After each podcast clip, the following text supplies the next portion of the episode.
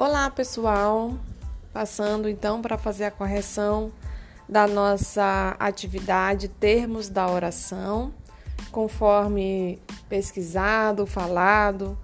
É, nós entendemos que a oração ela apresenta termos diversificados, termos que a ela são essenciais, ou que são integrantes, ou que são acessórios tá bom? E aí nós vimos que como termos essenciais, nós temos o sujeito e o predicado, que são os termos responsáveis pela estruturação da, da oração, tá bom? É, esses predicados e esses sujeitos nós vamos perceber por pesquisas posteriores que eles se apresentam de diversas formas, apresentam diversas classificações ok? Como termo integrante, então, nós vimos o objeto direto, o objeto indireto, que são complementos de verbos, o complemento nominal, que é o termo ou a expressão que completa o nome, e o agente da passiva, que é aquele agente, aquele que age, melhor dizendo, dentro da oração quando o verbo está na voz passiva. Como é, termos acessórios, nós temos o adjunto adnominal, nós temos é, o adjunto adverbial, o aposto, tá? É, o adjunto adnominal, que são os termos que determinam e especificam os substantivos. O adjunto adverbial, que é aquele que traz alguma circunstância ao verbo ou que modifica o próprio advérbio, ou verbo, ou adjetivo. E o aposto, que é aquele termo que nós utilizamos para é, trazer uma informação a mais sobre um termo antecedente. E também associado a, a, esse assunto, nós vamos perceber também a presença do vocativo, que não apresenta nenhuma função sintática, mas também é um termo que compõe a oração. Vocativo, portanto, aquele termo que nós utilizamos para é, chamar alguém, evocar alguém ou algo. Tudo bem? Com base nessa, nesse conteúdo, nós lançamos aí uma atividade e é essa que nós vamos corrigir agora. A primeira questão dessa atividade diz assim: dê a função sintática dos termos assinalados e, é, pelas aspas. O lucro, que é um dos incentivos do sistema, foi excelente. Quem está aí entre as aspas é o termo lucro e o termo foi é, excelente. Então, a função sintática desses dois termos, respectivamente, são sujeito e predicativo do sujeito. Sujeito porque o lucro, porque é dele de quem falamos na oração. E o predicativo porque a palavra excelente caracteriza o sujeito lucro. Tudo bem? Na segunda questão, nós temos: precisa-se de operários para a obra. A expressão de operários exerce a função de Observem que essa expressão de operários, ele completa o sentido do verbo precisar.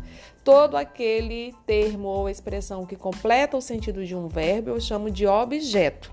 Se esse objeto, se nessa expressão eu tiver uma preposição ligando Uh, ligando-se ao verbo, essa preposição me indica que esse objeto é um objeto indireto.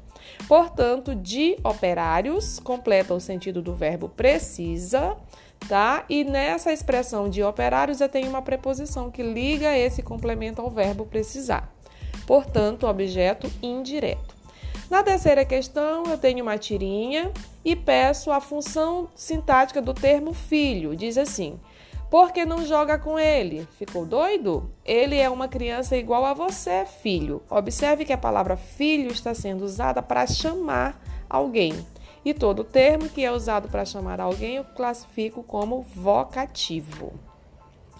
Quarta questão eu tenho: provisoriamente não cantaremos o amor que se refugiou mais abaixo dos subterrâneos. Cantaremos o medo, que esteriliza os abraços, não cantaremos o ódio, porque esse não existe. Existe apenas o medo, nosso pai e nosso companheiro. O medo grande dos sertões, dos mares, dos desertos, o medo dos soldados, o medo das mães, o medo das igrejas. Cantaremos o medo dos ditadores, o medo de democratas. Cantaremos o medo da morte e o medo de depois da morte. Depois morreremos de medo e sobre nossos túmulos nascerão flores amarelas e medrosas. Aí eu tenho um trecho de um texto de Carlos Drummond de Andrade intitulado Sentimentos do Mundo. E aí, como enunciado dessa questão, eu tenho: o poeta utiliza diversas vezes a forma verbal cantaremos. Quem vencer também é. Também não. Quem venceu o sujeito dessa forma verbal cantaremos? Eu só posso dizer a forma cantaremos para a pessoa nós. Então eu tenho aí um sujeito oculto. Por meio do verbo, da desinência do verbo, eu consigo chegar ao sujeito, a, a quem se refere então a informação. Tá bom? Então a resposta, letra C, nós. Indique a função sintática da expressão em destaque no trecho. Provisoriamente, não cantaremos o amor que se refugiou onde? Abaixo dos subterrâneos. Aquilo que me responde na oração a pergunta onde é, me indica uma circunstância de lugar. E a função sintática para aquilo que indica circunstância, seja ela qual for, é a função de adjunto adverbial. E aí nós vamos perceber mais um pouquinho nas nossas aulas à frente que nós vamos ter diversas circunstâncias de lugar, de tempo, de modo, de negação, de afirmação, de instrumento de meio, tantas outras, tá? Que falaremos posteriormente.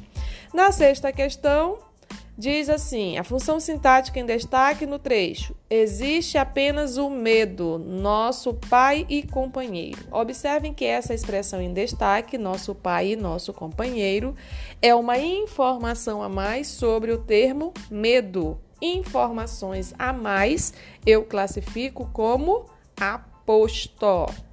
Tudo bem? Portanto, letra A, aí a resposta da sexta questão. Sétima questão, eu tenho sobre nossos túmulos nascerão flores amarelas e medrosas. Amarelas e medrosas caracteriza o termo flores. Então, se a palavra, se as palavras amarelas e medrosas é, caracterizam, a função sintática delas aí, portanto, é a função de predicativo. Tudo bem? Portanto, letra B de abacaxi. Oitava questão: classifique as expressões destacadas no trecho abaixo. Cantaremos o medo da morte e o medo de depois da morte. O medo de quê? Da morte. E o medo de depois da morte. Então, essas duas expressões estão completando o sentido do nome medo. Quem completa sentido de nome? Complemento nominal tá bom? Então, de medo, medo de quê? Da morte. Então, aí essa expressão está completando o sentido do nome medo.